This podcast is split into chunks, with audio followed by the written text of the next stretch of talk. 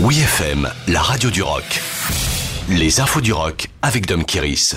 Putain de putain, le chanteur Arnaud est mort. L'immense chanteur belge Arnaud est décédé samedi 23 avril à l'âge de 72 ans des suites d'un cancer du pancréas. L'artiste à la voix rocailleuse luttait contre la maladie depuis 2019 mais continuait la musique pour rester en vie comme il le déclarait récemment en sortant son dernier album Vivre. Le plus surréaliste des chanteurs belges rejouait ses classiques accompagné du pianiste Sofiane Pamar. Il y reprend notamment dans Les yeux de ma mère l'une des plus belles chansons sur l'amour filial. Arnold Charles Ernest Ingens est né en 1949 à Ostende, sur la côte flamande. Il est resté fidèle à ses origines belges tout en étant tourné vers le monde extérieur. Dans les années 80, avec son groupe de rock Tissimatic, il avait lancé un véritable hymne continental, putain de putain, et son refrain à reprendre en chœur, c'est vachement bien, on est tous européens. À travers ses nombreux albums, en solo ou en groupe, Arnaud pouvait aussi bien passer d'un standard de la chanson française comme Les filles du bord de mer d'Adamo au standard Little Red Du bluesman Walling Wolf avec la même jubilation et la même crédibilité.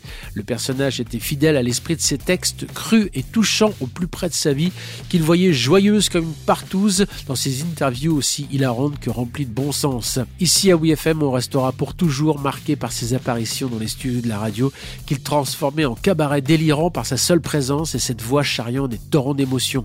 Merci Arnaud, je te jure sur mes deux bonbons qu'on n'oubliera jamais tout ton bazar. Oh là là, t'étais si magnifique. Oui FM.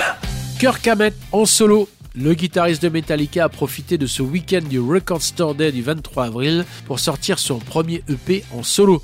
Intitulé Portals, il contient quatre titres instrumentaux qui n'ont rien de métal, mais qui restent quand même proches de l'atmosphère cinématographique de Metallica. Le titre d'ouverture, High Plains Drifter, est inspiré du film réalisé par Clint Eastwood de 1973, que l'on connaît en français sous le titre de L'homme des hautes plaines.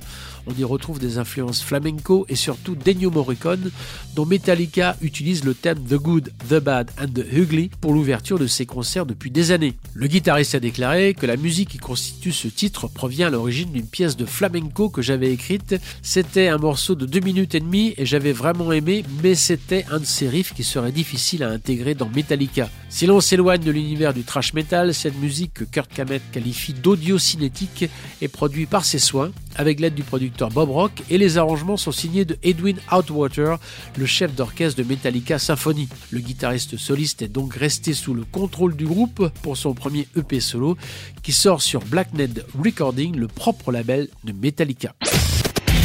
Retrouvez toutes les infos du rock sur wfm.fr.